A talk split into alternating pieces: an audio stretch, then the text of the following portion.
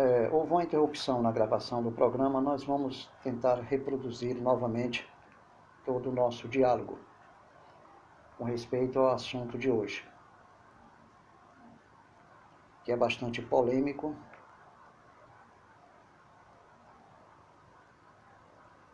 De acordo com tudo que temos experimentado no nosso país e fora do nosso país. Então é preciso a gente classificar e reclassificar as diversas formas de como o mundo está assumindo o controle dos direitos da igreja, a tal ponto que nenhuma igreja pode expressar a sua fé ou a sua consciência, porque estão querendo considerar a fé como crime de consciência. De maneira que você não pode mais exercer a sua fé, porque a sua fé e o uso da palavra de Deus confronta diversos grupos dominantes. Estes grupos dominantes estão buscando uma plataforma política para sustentar a sua ideologia de gênero, tanto os movimentos LGBTQI, movimento feminista e das abortistas, através de alguns elementos da política da esquerda, que sabe perfeitamente que o, o comunismo arcaico Lenin e Stalin, o do leninismo e stalinismo não funciona mais, então a esquerda está dirigindo para estes grupos é, que eles percebem como pessoas desamparadas, desprotegidas e que não têm nenhuma garantia de que seus direitos serão preservados. Só que este grupo não tem nenhuma, é, nenhum espírito cristão, nenhum espírito bíblico voltado para revelar a verdade para estas pessoas. A finalidade deles é o poder. Porque no íntimo mesmo, eles não estão nem um pouco preocupados com estas vidas, com as vossas almas. Enfim, se isso vai trazer consequências graves para ele, e nem tampouco estão preocupados com o juízo de Deus. A finalidade deles é exatamente satisfazer o seu ego para chegarem ao poder e satisfazer o ego destes grupos dominantes. Então, amado, estes grupos dominantes e entre eles está, estão os grupos é, que lutam contra o racismo, que na realidade é um direito legal, um direito justo, mas que está sendo exacerbado a forma como se, tá, como se entender o racismo no Brasil. Então, primeiramente, nós vamos falar sobre a, a ideologia de gênero. A ideologia de gênero é uma filosofia onde o objeto do prazer o objeto do libido adquire uma identidade. E essa identidade, estes grupos querem que ela seja reconhecida como identidade real do ser. E ela não é real. São apenas conceitos que, que, que são atribuídos àquilo que a pessoa gosta, àquilo que a pessoa deseja, ou seja, que é atribuído ao objeto, ao objeto do, do libido. Então, estes grupos que são independentes, que buscam uma reprodução ou uma produção independente, porque ela em si mesma é híbrida, e por ser híbrida não funciona a sua reprodução. Então eles buscam uma relação externa para, para alcançar uma produção à parte, para estabelecer dentro de uma relação híbrida onde as pessoas têm a mesma natureza, o mesmo sexo e não podem se reproduzirem. Então, a sociedade está construindo um matrimônio igualitário híbrido é, que são naturezas mentais diferentes, que não se reproduzem entre si, mas do mesmo sexo. Sabemos que quando se fala de híbrido, está falando de duas espécies que se podem reproduzir. Porém, estamos falando de, de, de duas espécies do mesmo sexo, mas que não se pode reproduzir através de um casamento igualitário, porque o casamento igualitário é uma, é uma relação, de certa forma, anti-híbrida. E ela é híbrida de forma apenas simbólica, porque dentro da realidade ela não se reproduz. Então ela se torna híbrida porque é diferente da relação matrimonial homem-mulher instituída pela palavra de Deus. Então, amados, talvez não fique bem clara minhas palavras com respeito ao termo híbrido, porque híbrido se refere a todo ser da mesma espécie, ou seja, de espécies diferentes, que se reproduzem. Ora, mulher com mulher são, são da mesma espécie, são da mesma natureza, mas os seus pensamentos não se reproduzem. Então são híbridos tentando se relacionar como se cada um fosse de outra espécie. E não são de outra espécie, são da mesma espécie.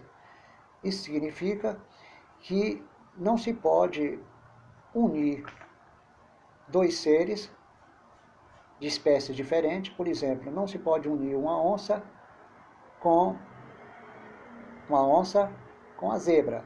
Se são se, é, se, se esses dois animais não são masculinos, é evidente que eles não podem se reproduzirem. Então, seria uma relação híbrida improdutiva. Então, eles buscam a reprodução externa para alimentar o casamento igualitário. Então, é uma nova ideia de família, um novo conceito, de maneira que eles estão, pouco a pouco, destruindo a, a ideologia da família, biblicamente falando.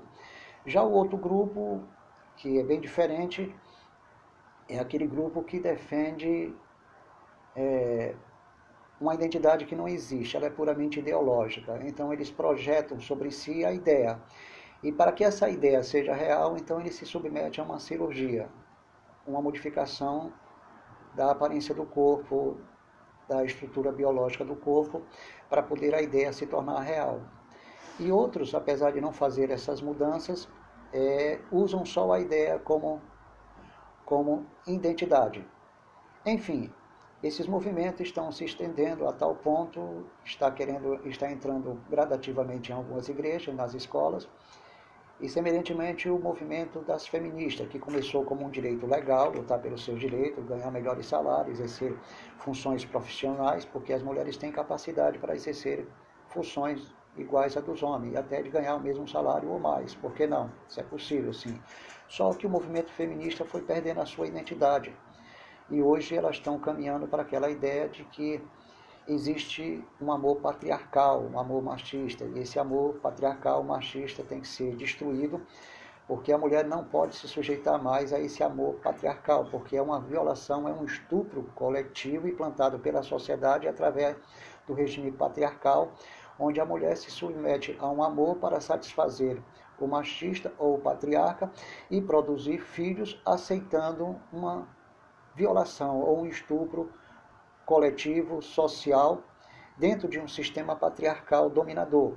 Então, elas estão automaticamente dissolvendo a família e procurando também uma, uma produção independente, sem precisar mais conviver com homem alguns. alguns Existem algumas mulheres que não acreditam no casamento, ela não acredita no casamento dela. Elas dizem que não acreditam nessa instituição em si, mas na realidade a, o oposto dessa frase indica que elas não acreditam no casamento delas, no, na, no que elas podem produzir para si mesmas na relação marido e mulher. Então esse movimento também está ganhando força. Outro movimento que, que, está ganhando força é o movimento das abortistas, que também faz parte do, do movimento feminista extremista. O feto agora é considerado extensão do corpo, como a unha, o cabelo, enfim, ela é dona daquela extensão, ela pode destruir, remover na hora que ela bem entender. Então o feto já não é mais um ser humano, já, um, já não é mais um ser vivo, é apenas extensão da mulher, como a unha ou o cabelo. Então ela, estão, essas mulheres estão lutando com, com todas as unhas e dentes para exercer o direito de assassinar de uma forma legal. E esses mesmos políticos da esquerda estão trabalhando exatamente para alimentar esse sonho. E a esquerda, como também a direita, não resta dúvida, porque hoje a luta é pelo poder.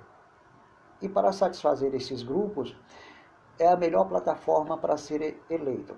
Também tem a questão do racismo, que está sendo é, muito mal interpretado e muito mal defendido. É, Hoje nós sabemos, o negro pode colocar na sua blusa, sou 100% negro. Se o branco colocar na sua blusa, sou 100% branco, ele é considerado criminoso, racista. O negro pode colocar na frente da sua casa, sai da frente porque eu quero passar com a minha raça. Se o branco colocar isso, é crime. Então o negro tem mais expressividade, ou seja, tem mais direito a ser expressivo do que o branco. Então, por que, que o branco não pode reconhecer a sua, a sua cor e o, o negro não pode reconhecer também a sua cor? como um direito constituído por Deus para a glória de Deus. E ambos podem glorificar a Deus tanto por ser negro, tanto por ser branco. Isso não é crime. Por exemplo, eu sou branco, mas eu sou branco para a glória de Deus. Se eu fosse negro, eu seria negro para a glória de Deus. Então eu respeito o negro porque o negro é, na realidade, um ser que Deus criou para a sua glória, como Deus criou o branco. Mas acontece que brancos e negros não estão sabendo utilizar bem aquilo que Deus criou para a sua glória. Então, o negro não foi criado para a sua própria glória, nem um branco foi criado para a sua própria glória. Fomos criados para a glória de Deus. E todos os movimentos que estão buscando é, é, estabelecer um novo ser como produto de uma ideologia, de um fator psíquico, isso não é criação para a glória de Deus, é para o gosto particular tirânico do próprio eu, porque ali se trata do quê? Da tirania do eu. Pois o eu, com sua autarquia, com, sua, com, com seu comportamento é, que não se, deixa de ser uma espécie de autarquia, e autonomia, eles estão se regindo por si mesmos. Então, trata-se de um grupo de, que, de forma egocêntrica, pensa no seu objeto. Então, esse objeto não é para a glória de Deus. A ideologia do ser, as doutrinas de gênero, é uma ideologia para a glória do grupo e não para a glória de Deus. Por quê? Porque é antibíblico. Então, amados, nós temos que começar a rever tudo isso.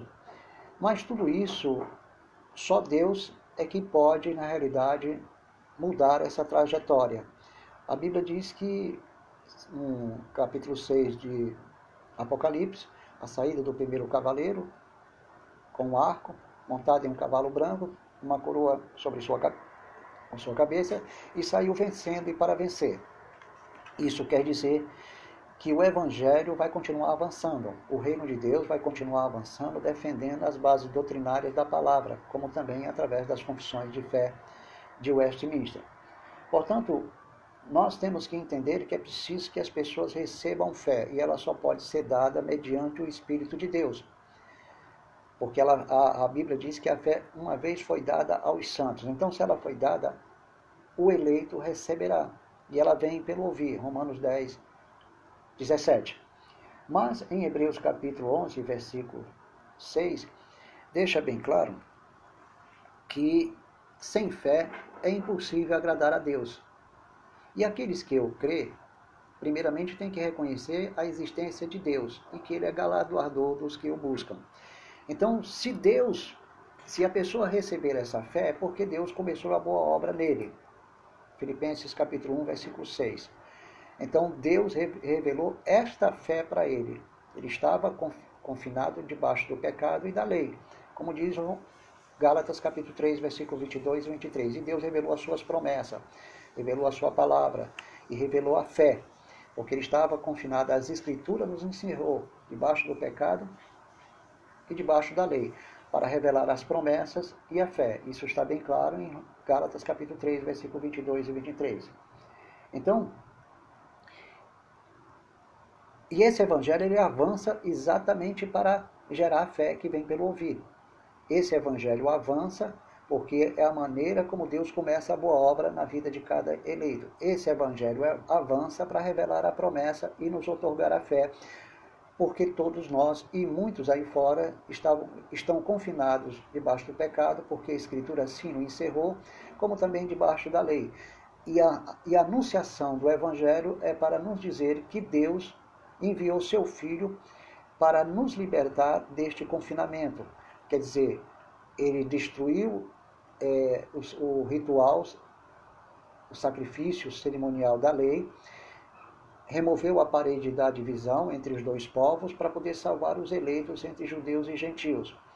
Então, era necessário que isso acontecesse, que Cristo viesse e destruísse a morte, segundo Timóteo capítulo 1, versículo 10, ou o império da morte, a saber, o diabo. Hebreus capítulo 12, versículo 14. Capítulo 2, versículo 14. Então, a necessidade do evangelho avançar começou a partir da crucificação, morte, sepultamento e ressurreição de Cristo, porque assim ele despojaria Satanás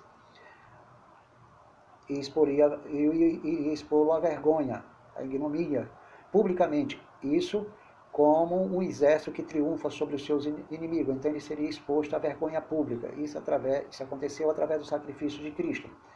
Colossenses capítulo 2, 15.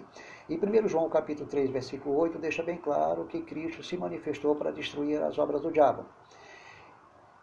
E Deus, então, por sua vez, como havia confinado todos no pecado, foi as Escrituras, a própria vontade de Deus que encerrou. Então, Cristo veio libertar todos nós deste, deste confinamento. E isso aconteceu de forma biológica, como revela Salmo 51, versículo 6, Salmo 58, versículo 13, 3. 3. Então, fomos formados e concebidos em pecado, e desde o ventre materno nós já estávamos destituídos da glória de Deus, separados e mortos. E já pecávamos. Tem determinadas traduções na língua espanhola que diz bem claro que nós estávamos apartados. Outras entendemos como destituídos. E ao sair, se desencaminhamos. Então, Cristo se manifestou para nos libertar deste confinamento circunstancial e voluntário que deu origem congênita ao nosso nascimento em pecado, porque já era um processo que já, já, já vinha ocorrendo desde o ventre materno. Então era uma condição involuntária de cada ser humano.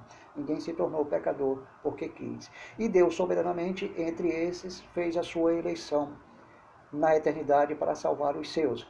E Cristo veio libertar exatamente deste confinamento.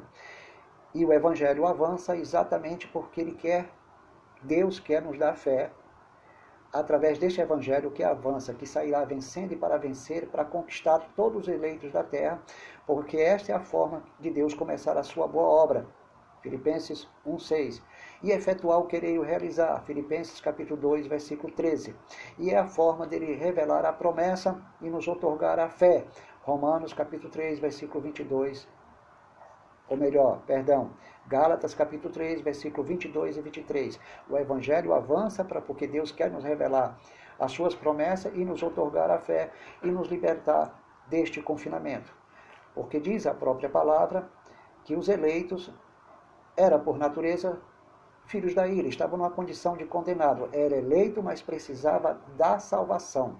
Isso está escrito em Efésios capítulo 2, versículo 3. Éramos, por natureza, filhos da ira, uma condição natural e congênitas. Por, por que isso aconteceu? Devido à herança adâmica.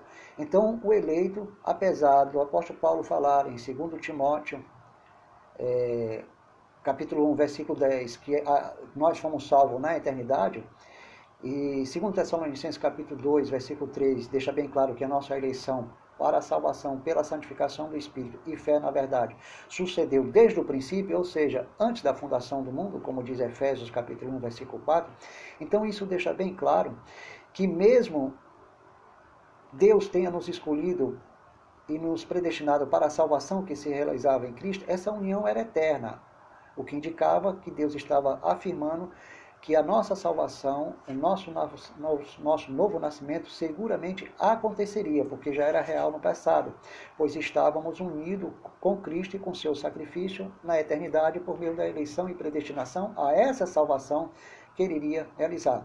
Então não era uma eleição, uma predestinação em si mesmo, é, oferecendo alguma vantagem ao ser humano independente do sacrifício de Cristo. Não, porque na realidade Todos os eleitos eram, por natureza, filhos da ira, estavam debaixo de condenação, poderia ir para o inferno. Então, Cristo destruiu o império da morte, despojou o diabo, destruiu as suas obras para nos libertar deste confinamento. E assim, todos os eleitos recebessem a fé.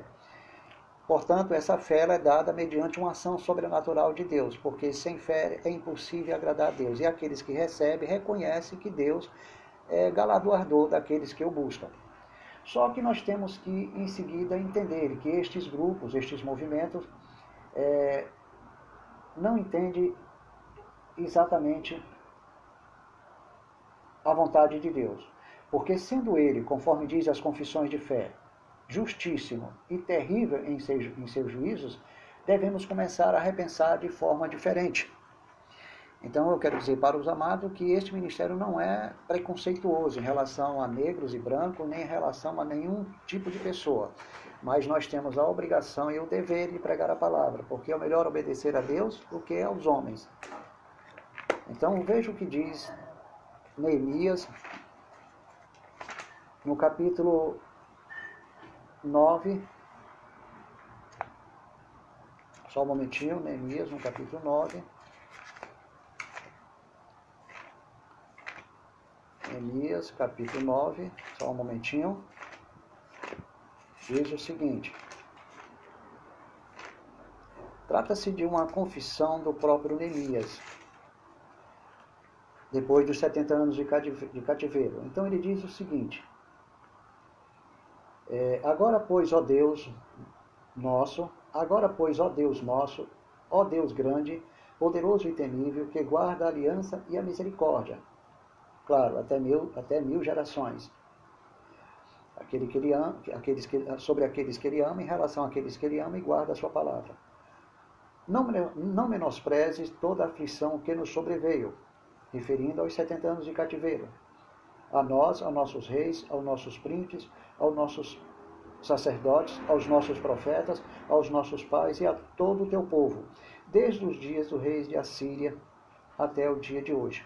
Porque tu és justo em tudo quanto tem vindo sobre nós, pois tu fielmente procedestes, e nós perversamente. Veja bem, Neemias reconhece as qualidades de Deus, como Deus poderoso e temível, que faz coisas que ninguém faz, que guarda seus pactos e seu amor, que não menospreza a aflição de ninguém, mesmo que esteja debaixo dos seus juízos. Então, Neemias pede a Deus para não ignorar o sofrimento do povo durante 70 anos de cativeiro, que, a, que haveria, ou seja, que tinha vindo sobre todos, sacerdotes, profetas, sobre os pais, sobre o povo, desde os tempos de reis, dos reis da Síria. Porque na realidade Israel vinha sofrendo antes do Império Babilônico, já estava sofrendo nas mãos dos assírios, sofreu na mão dos egípcios, na mão, depois na mão dos assírios, babilônicos, medos, persas e os romanos. E todos estes impérios foram instrumentos da sua ira para anunciar juízo. Então, Neemias, falando apenas do império da Síria e dos babilônicos e dos medos e dos persas, pediu para Deus voltar a sua atenção para o atual sofrimento do povo. Agora ele deixou bem claro que Deus é justo em tudo quanto tem vindo, tem acontecido, tem vindo sobre Israel, porque ele é fiel até no seu juízo e procede corretamente. E ele admitiu, e ele admitiu que tanto ele como o povo procedeu perversamente. Observe que Neemias se colocou no mesmo contexto de pecador, de pessoa que praticou o mal, como os demais. Então ele não se excluiu. Na realidade, todos nós somos pecadores na natureza, por mais que a palavra de Deus nos chame de santos, mas a nossa carne não habita bem algum. E nós pecamos voluntariamente ou involuntariamente. Não podemos negar isso. Então, Enemias se colocou dentro desse contexto, reconhecendo que era pecador, mas destacando bem que os juízos de Deus são justos e são verdadeiros e são fiéis e procede por causa de uma causa, e esta causa está relacionada aos pecados do seu povo. Então Deus sempre aplicou juízos severos, castigos aos pecados de Israel no passado. E isso não é diferente nos dias de hoje. Nós temos que entender que Deus continua odiando o pecado. Porque lá em Salmo 50, 55, ou melhor, lá no Salmo 5, versículos 5 e 6, deixa bem claro que Deus continua odiando o pecado e, e com certeza continua trazendo juízo sobre os pecados da humanidade. Então veja o que diz o Salmo 55, ou melhor, exatamente, o Salmo 55, versículos 5 e 6. Temor e tremor me sobrevêm, Perdão, amados. Salmo 55. Não, é Salmo 5, amados. Perdoe. É Salmo 5, Salmo 5. Vamos ao Salmo 5. Estava lendo o Salmo errado. Vamos aqui ao Salmo 5. Só um momentinho.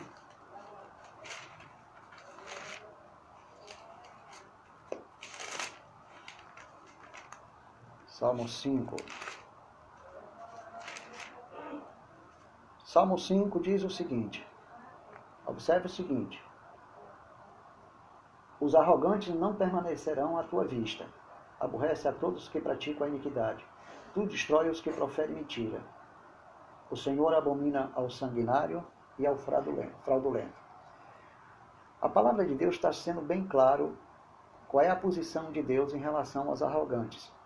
Por isso que a soberba precede a queda. Não permanecerão vivos diante de Deus. Ele aborrece, ele rejeita todos que praticam iniquidade, inclusive as iniquidades praticadas pela ideologia de gêneros e por estes grupos. E destrói o que profere mentira, e abomina o sanguinário e fraudulento. É aquele que pratica fraude e engano. E abomina o sanguinário porque Deus não aprova nenhum tipo de barbaridade. Mesmo nessas supostas guerras políticas, onde a paz é simplesmente um acordo econômico e não exatamente um sentimento de misericórdia pensando na humanidade. Porque se eles pensassem na humanidade, eles não começariam nenhuma guerra. Então a, guerra é o amor a um negócio. A guerra é um amor a uma causa ideológica que se sustenta dentro de um princípio capitalista. Então, na realidade, as nações se tornaram sanguinárias pensando nos seus interesses econômicos e nos interesses econômicos de grupos, o que indica que existem também outros grupos predominantes sobre a Terra.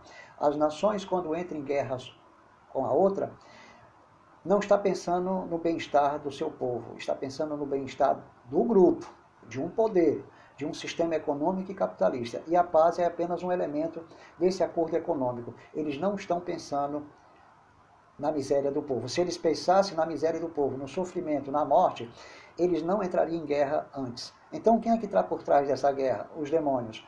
Agora, como é que nós entendemos isso? Deus utiliza os seus juízos da seguinte forma: demônios e nações ímpias são utilizadas para exatamente trazer castigos sobre todos. Agora, aparentemente, nós observamos e entendemos de forma natural, conforme uma visão filosófica ou sociológica ou psicológica, de que na realidade é o homem agindo de forma natural com seus próprios princípios. De certa forma, eles têm razão. Essa é a luz natural dos homens. Mas na luz de Deus, os significados são outros. É Deus com seus juízos. E ele utiliza Satanás, seus demônios, e as nações ímpias para trazer juízos sobre a terra. Isso acontecia antes de Cristo. Veja o caso de, da Síria, Babilônia, os medos e os persas, os gregos e os romanos, todos se tornaram instrumento da ira de Deus para aplicar os seus juízos sobre a casa de Israel. Então não é diferente em relação aos dias de hoje. O juízo de Deus continua sendo severo, e claro para todos nós. Então Deus de modo algum terá por inocente o culpado. E observe o que diz Naum. É mais interessante a passagem de Naum, que fala de algo bastante impactante. Veja bem o que, é que diz Naum. Naum, capítulo. É, capítulo. Só um momentinho, amados. Só um momentinho, Naum.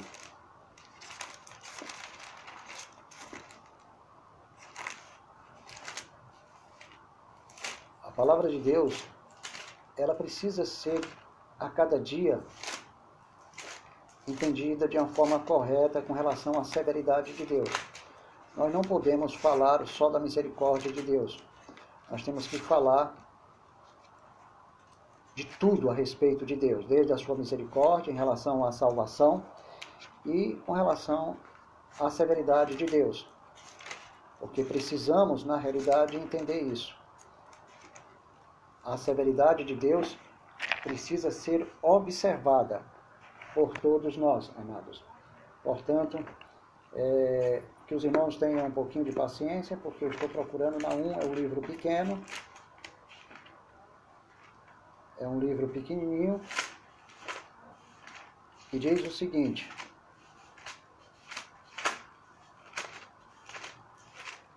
Só um momentinho, na 1, tá aqui, achei, capítulo 1, versículo 2 e 3. O Senhor é Deus zeloso e vingador, ele zela pelo que é seu. Toda a espécie humana pertence ao Senhor, o céu e a terra. Então ele é vingador até do eleito. O Senhor é vingador e é cheio de ira. O Senhor toma vingança contra os seus adversários. Os adversários são aqueles que são contra a palavra e reserva, e reserva indignação para os seus inimigos, todos aqueles que são contra a palavra. Ele é tardio em irar-se, mas grande em poder, até para aplicar a sua ira e o seu juízo. E jamais inocente ou culpado. É nesse sentido que Deus não faz exceção de pessoa, e com relação à justiça e ao culpado. Não é com respeito à salvação. Com respeito à salvação, ele elege e predestina. Então vamos a, vamos a seguir o que, é que diz Naum. O Senhor tem o seu caminho na tormenta e na tempestade, e as nuvens são o pó dos seus pés. É uma linguagem metafórica, hiperbólica e poética para falar da manifestação de Deus e dos seus juízos. Então isso quer dizer, quer dizer que o caminho de Deus, através da sua palavra, através da revelação dos seus juízos, também são de tormenta e tempestade, para trazer sobre toda a terra. Assim, nós temos que tomar cuidado o que diz a palavra de Deus. E Ezequiel, capítulo 34, versículo 7, deixa bem claro: ouvi os pastores. Então Deus chama atenção através de Ezequiel para que os pastores tomem conhecimento destas mensagens e das revelações da palavra que devem ser anunciadas. Não podemos esquecer a severidade de Deus. Então, para encerrar, nós vamos agora falar de algo bastante interessante com respeito à severidade de Deus que é, um ponto, que é o, o ponto final do nosso trabalho, mas que traz algo bastante interessante. A primeira coisa que nós devemos observar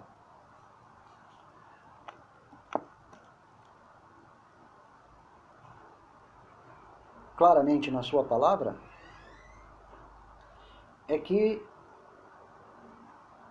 o Senhor tem algo interessante a nos dizer.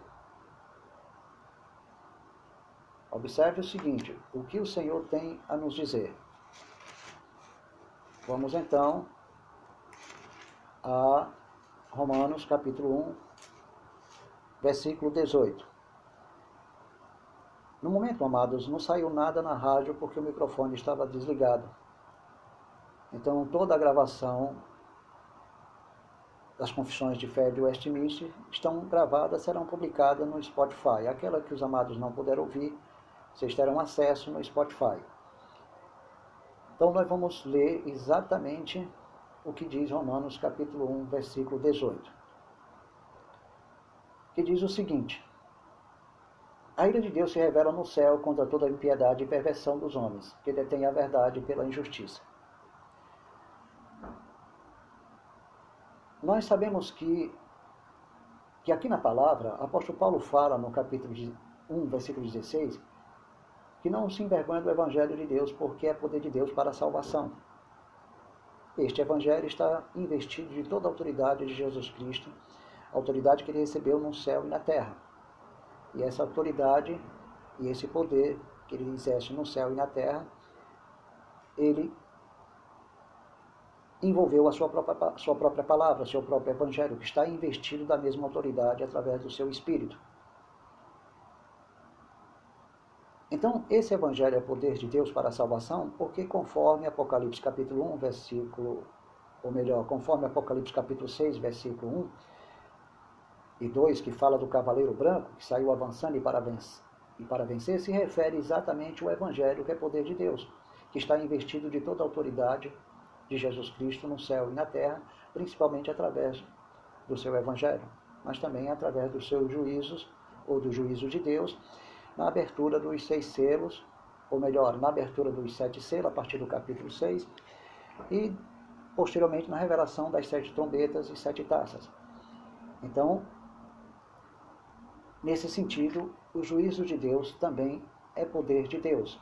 E a autoridade que Jesus Cristo exerce no céu e na terra é exatamente para liberar o juízo de Deus através dos sete selos, sete trombetas e sete taças. Sendo que aqui está falando do Evangelho, o Evangelho que saiu vencendo e para, e para vencer porque é poder de Deus.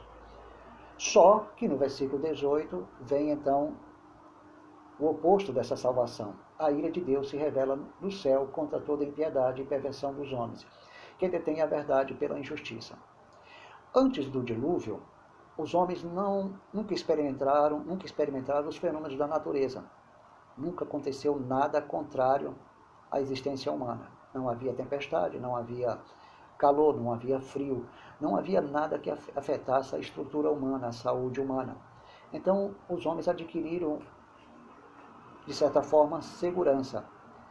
E o fato deles viverem um período de tranquilidade, então, no, no inconsciente, no consciente de cada um, gerou o quê? Uma zona de segurança. Então, eles se entregavam a festas, a casamento se dava em casamento. Então havia o quê? Casamento e constante destituição do próprio casamento e casavam com outras, porque eles casavam e se davam em casamento. Esses eram os alvos principais daquela geração. As festas, os constantes casamentos e destituição do casamento e finalmente a violência, até que veio o dilúvio. Então Deus revelou a sua ira a princípio no dilúvio revelou a sua justiça e o seu juízo a princípio no dilúvio. Mas antes Deus provou a sua existência, revelou a sua existência através da criação. Então Deus revelou a sua existência através da criação, mas a criação não tem poder de salvar. Se Deus quisesse salvar aquela humanidade, ele teria deixado aquela humanidade como remanescente para salvá-lo, como deixou Adão e Eva. Como deixou também Noé e sua família como aconteceu nos dias de Elias, que ele deixou sete mil profetas na terra, que não se dobraram aos pés de Baal, nem para beijá-lo. Então Deus sempre deixou remanescente na terra, não é o homem que se torna remanescente, é Deus. É Deus que gera os filhos da promessa para se tornar remanescente da sua vontade, remanescente da sua vontade aqui na terra. Então, amados, antes do dilúvio, não houve nenhum sinais é, cósmicos que abalasse a vida humana, nenhum sinais terríveis da natureza. Só havia providência e bondade através da criação. Mas os homens adoraram a criação como objeto da idolatria. E eles se entregaram a quê? Aos principais objetos daquela geração. Quais eram os objetos? Festas, se casavam e se davam em casamento e faziam uso constante da violência, da guerra. Havia discórdia entre todos enfim, pairava uma vida sanguinária. Havia constante derramamento de sangue. Mas depois do dilúvio começou outra era, outro, outra situação. Após o dilúvio, com a Torre de Babel até os dias de hoje, então aconteceu novos comportamentos. E novamente Deus, através do mesmo evangelho que é poder de Deus, continua revelando os seus atributos. Mas no versículo, no versículo 20, o apóstolo Paulo fala dizendo o seguinte: Porque os atributos de Deus, assim o seu eterno poder, como também a sua própria divindade, claramente se reconhece desde o princípio do mundo, sendo percebidas por meio das coisas que foram criadas. Tais homens são, por isso, indesculpáveis. Não deixa de ser uma referência ao povo, aquela humanidade antes do dilúvio pois tais homens se tornaram indesculpáveis, porque sabia que existia um Deus através das obras da criação. Mas, quando seguimos adiante, diz o seguinte, que eles, tendo conhecimento de Deus, não glorificaram a Deus através, através daquilo que Deus estava revelando de sua existência por meio da, da sua criação, seu eterno poder, seus atributos, sua deidade. Nem lhe deram graças, antes se tornaram nulos os seus próprios raciocínios, obscurecendo-lhes o coração insensato. Inculcando-se por sábios, tornaram-se loucos. Então eles mudaram a glória de Deus incorruptível em semelhança da imagem do homem corruptível, bem como de aves, quadrúpedes e répteis. Isso realmente aconteceu antes do dilúvio, mas o foco central daquela humanidade não destaca muito a idolatria, destaca o que? A violência, as festas casar e se dar em casamento. Esses eram os principais objetos do libido humano. Então, quando a, quando a Bíblia diz que, ou seja, quando o apóstolo Paulo fala que eles mudaram a glória de Deus incorruptível em semelhança da imagem de homem corruptível, bem como de aves, quadrúpedes, répteis, essa situação ela se repetiu também depois do dilúvio. Isso não quer dizer que antes do dilúvio não existia ocultamente tais práticas. É claro que existia. Mas essas práticas passaram a assumir mais formas literais depois do dilúvio a partir da Torre de Babel e até os dias de hoje. Então, até os dias de hoje, é, entendemos claramente que os homens continuam com o mesmo comportamento, adorando os seus ícones, seus símbolos divinos, os seus próprios ídolos, a imagem corruptível do homem ou da mulher. Então eles estão centralizados em imagens corruptíveis, seja do homem, seja da mulher, como seu padroeiro, como a sua padroeira. E outros usam a representação de animais. Isso acontece em várias partes do mundo, é, como as pessoas adoram os seus deuses. Na Índia, é, em regiões distantes do interior da China, isso acontece. Então, diz a própria palavra, pois eles mudaram a verdade de Deus em mentira, adorando e servindo a criatura em lugar do Criador, a qual é bendito eternamente. Amém. Então, houve uma, uma mudança total, um, um, um, total transtorno no comportamento do, do homem. Então, eles tendo conhecimento do Evangelho, que saiu avançando e para vencer, e continua avançando e para vencer, eles tomaram conhecimento das verdades de Deus através do Evangelho, em toda a terra, nos dias de hoje. Mas eles continuam mudando a glória de Deus em mentira e adorando e servindo a criatura em lugar do Criador. Então ele se agarra a seu padroeiro e a sua padroeira. Isso acontece no sistema religioso mais antigo e em outras religiões da terra. E por causa disso, Deus os entregou às suas paixões. As paixões desse grupo, após o período do dilúvio, agora é a idolatria e a mariolatria. E outros ícones e símbolos que eles usam como objeto da, da sua religião, seja talismã, amuletos, ou qualquer divindade que represente os seus conceitos e os atributos que eles, que eles fazem repousar sobre estes objetos. Então Deus entregou eles a paixões infames, infames, porque havia nos vossos corações algo oculto. E segundo a palavra, as mulheres mudaram o modo natural em suas relações íntimas, de suas relações íntimas para, para com outra, ou seja, por outro, contrário à natureza, semelhantemente os homens. Também deixaram o contato natural da mulher e se inflamaram mutuamente na sua sensualidade. Então, a própria causa desta prostituição está associado às suas paixões infames, ocultas além da idolatria. Mas o causante dessa prostituição era exatamente a idolatria, porque por trás da idolatria existe o que? Um demônio. Então os demônios são responsáveis pela prostituição causada na terra a partir da atitude idólatras quando alguém começa a usar seus padroeiros, suas padroeiras enfim, até nas próprias cidades existe um padroeiro e uma padroeira. E as estátuas representando essas divindades se espalharam pelo Brasil e pelo mundo. E por trás dela, a própria Bíblia revela que existem os demônios. E estes demônios são os causantes exatamente da prostituição que ele tem como elo visível para com eles, para governá-los, exatamente seus padroeiros, suas padroeiras, seus símbolos, suas imagens de divindades, sejam répteis, aves, aves, ou seja o que for. Então esse é o meio com o qual Satanás leva eles à corrupção. Então Deus entrega eles a essas paixões e só Deus pode libertar quando Deus entrega. Isso já é um tipo de juízo. Então houve uma corrupção generalizada entre homens e, e mulheres, ou seja, homens com homens e mulheres com mulheres. E isso, como causante, sempre o espírito da idolatria. E automaticamente a Bíblia revela que, devido a essa corrupção entre homens e mulheres, homens com homens e mulheres com mulheres, é, que mudaram o uso natural, se corromperam, se inflamaram mutuamente em sua sensualidade, em suas sensações, cometendo torpezas entre si mesmo. Então, amados, nós entendemos que a palavra de Deus diz que esses grupos, hoje, como desde o período da Torre de Babel até nosso período, por haverem desprezado o conhecimento de Deus, o próprio Deus lhes entregou essa disposição, essa disposição mental reprovável para praticar essas coisas inconvenientes. Então surgiu outros frutos a partir desse comportamento idólatras ou a partir da própria mariolatria, ou a dedicação aos seus respectivos padroeiros ou padroeiras, seja da igreja, da sua religião, seja do vosso estado, ou seja da vossa cidade. Então, a humanidade e aquela comunidade, os membros daquela sociedade ou do estado, os membros de, de, de diferentes religiões, é, acabaram tendo novos comportamentos a partir dessa corrupção interna entre eles e devido ao causante principal, a idolatria, que era o elo ou que é o elo dos demônios com eles.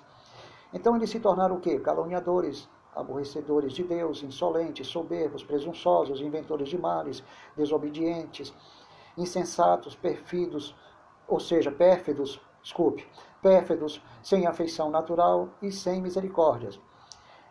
Ora, conhecendo eles a sentença de Deus, através do Evangelho, de que são passíveis de morte os que tais coisas praticam, não somente os as fazem, mas também aprovam os que assim procedem.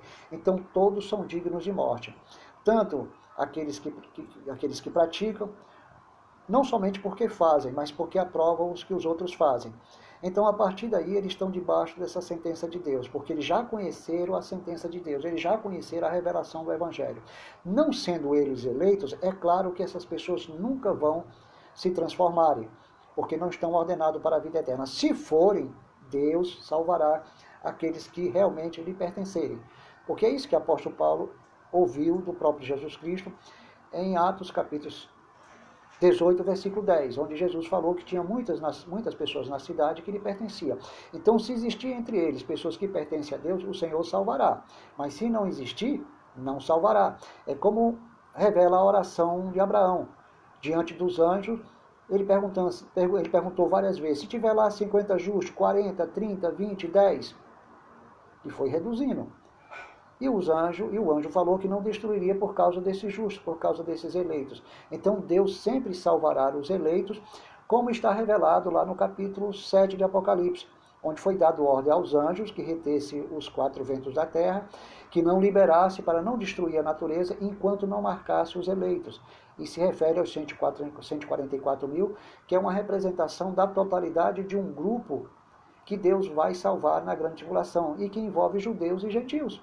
Então, aquele número é só uma plenitude representativa é, da vontade soberana de Deus e que ninguém sabe qual o valor exato. Então, o número em si, a classificação total dos números, não quer dizer que matematicamente seja conforme a nossa forma de entender.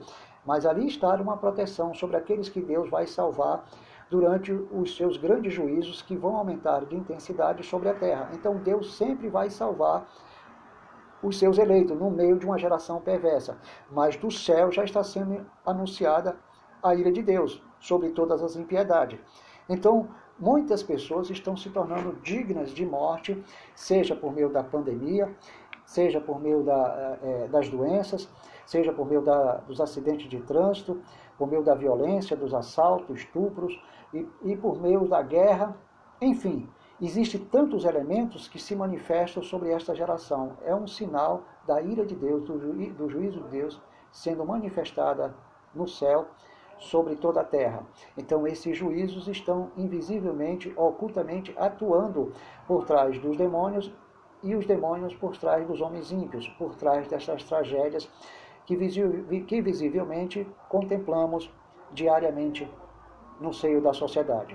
Então nós temos que abrir bem os olhos e entender isso. Nós temos que anunciar a palavra da eleição, da predestinação, que está vinculando os eleitos ao sacrifício de Cristo. Cristo morreu por esse, por estes. Porém, uma coisa segura vos afirmo, que na realidade os eleitos só foram salvos por causa do sacrifício de Cristo. Os predestinados só seriam salvos por causa do sacrifício de Cristo e não por causa da eleição e predestinação em si mesmo. Então nós estávamos unidos na eternidade para esta salvação, elegido e predestinado para esta salvação. Mas todos os eleitos estavam na terra como filhos da ira, estavam debaixo de condenação, ainda não haviam crido no Evangelho. Portanto, todo aquele que não crê será condenado. Então todos estavam debaixo de condenação, debaixo da mesma ira. Enquanto não fosse revelado a eles a fé, eles estavam debaixo da ira e debaixo de condenação porque ainda não tinham crido. Deus ainda não havia chamado eles. A quem predestinou, chamou, chamaria. Romanos capítulo 8, versículo 30.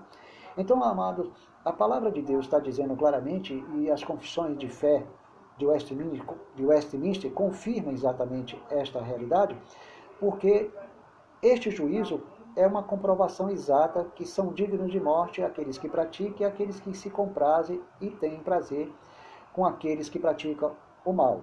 Então, o texto em si está deixando bem claro a gravidade do comportamento das pessoas a partir do seu comportamento idólatras, a partir da sua adoração aos seus supostos padroeiros e padroeiras, Ainda que não diga, não, mas eu não, eu não adoro ele, não adora, meu querido, porque você pede a ele, você pede a Jesus Cristo, mas envolve o nome dele. Você, tudo que você pede a Deus, você coloca Maria, São Benedito, Santo Fulano de Tal, como acessório, juntamente com o Pai, o Filho e o Espírito Santo. E isso é abominação, isso é pecado. Então as pessoas, Deus acaba entregando essas pessoas às suas paixões. Então veja aí o resultado. Deus entrega aos seus pecados e os homens, através desses pecados, se tornam inventores de mal de, de, males. Então eles inventam a partir do momento que Deus os entregou às suas paixões. Por quê? Porque eles não estão reconhecendo os seus próprios erros. E Deus o permite porque não são eleitos. E suporta com paciência, como diz o próprio apóstolo Paulo, os vasos de ira destinados à perdição. Agora, aquele que não, sou, que não for vaso de ira destinado à perdição, certamente será salvo pelo Senhor. É claro, aquele que está ordenado para a vida eterna. Amado, eu só quero só fechar novamente, repetindo só uns detalhes para encerrar é, do capítulo 1 de Romanos, que nos dá uma descrição de tantos pecados que hoje é visível por causa da mariolatria, mariolatria, por causa da idolatria voltada a esses padroeiros e padroeiras, porque eles deixaram de honrar a Deus, que Deus deixa bem claro que ele, ele proíbe qualquer figura visível de sua pessoa ou uso de qualquer pessoa no céu, na terra e debaixo da terra que venha representar um elemento de comunhão com Deus. As pessoas não ainda não perceberam a gravidade desse erro. Então, pelo fato de muitos serem filhos da perdição, eles não vão se arrepender, porque os demônios estão por trás das suas idolatrias, por trás dos seus padroeiros e padroeiras, da sua religião, e estão por trás dos vossos pecados. Além de existir uma paixão oculta que os leva a eles praticarem em comunhão com estas imagens, em comunhão com estes ídolos, as respectivas prostituição descrita por Paulo, a desonra dos homens entre si e das mulheres entre si, homens com homens e mulheres e mulheres com mulheres. Então isso é consequência da idolatria. E no meio dessa consequência, então eles apresentam exatamente estes frutos. Eles eles passam então a assumir uma postura de uma maneira tão desagradável que a sua disposição agora é de praticar a justiça, é ter malícia em tudo que escuta e vê, tudo que ele observa, amor ao dinheiro, é ter a maldade de toda qualidade, são possuídos de inveja uns com os outros, eles são levados pelo espírito do homicida, do homicídio, são levados pelo espírito da contenda, da discórdia, vivem divergência uns com os outros. Então, essas pessoas é, só enfrentam dores e malignidade, ou seja, só existe nele dolo e malignidade, culpa, culpa, só existe nele culpa e malignidade. São caluniadores um dos outros, aborrece, aborrece aborrecedores de Deus, rejeitam a Deus, são insolentes, são soberbos, são presunçosos, são inventores de males desobediência aos pais. Insensatos, pérfidos, traiçoeiros, sem afeição natural, sem amor natural e sem misericórdia. Essas qualidades, ela tem se multiplicado com novas formas, com novas aparências, com novos modelos, até com o uso da tecnologia e das, e das redes sociais. Então, essa é a consequência daquele que se entrega à idolatria e aos seus deuses, aos seus padroeiros e padroeiras. Então, isso é fruto dessa relação com essa prática, com essa má conduta do ser humano e também com seus próprios deuses. Veja bem, este comportamento é consequência da relação que eles têm com os próprios pecados, com seus próprios grupos, com seus próprios movimentos, com seus próprios deuses, com suas próprias imagens, com seu próprio padroeiro e padroeira. É, é, uma consequência também dos demônios por trás desses padroeiros e padroeiras, por, por trás desses deuses, por trás desses grupos, desses movimentos, dessas ideologias, por trás de cada um, por trás desses pecados que são descritos por Paulo, que se multiplicam com mais força, porque estão se multiplicando de tal maneira que o amor de muitos estão esfriando, porque esse pecado está adquirindo uma intensidade muito maior, então todos se tornaram dignos de mortes, merecedores do juízo de Deus, então Deus é justo nesse sentido. Nesse caso, a humanidade vai sofrer e vai morrer muita gente, vai haver muitas tragédias até que Cristo venha. Esse é o evangelho que nós anunciamos. E ninguém quer ouvir esse evangelho, porque o evangelho que anuncia severidade eles não querem. Eles querem um Deus que os aceite na forma como eles estão. E Deus não é pagão, Deus não é democrático, Deus não defende os direitos humanos em relação aos seus pecados. Então, amados Deus, amados de Deus, graça e paz, que o Senhor seja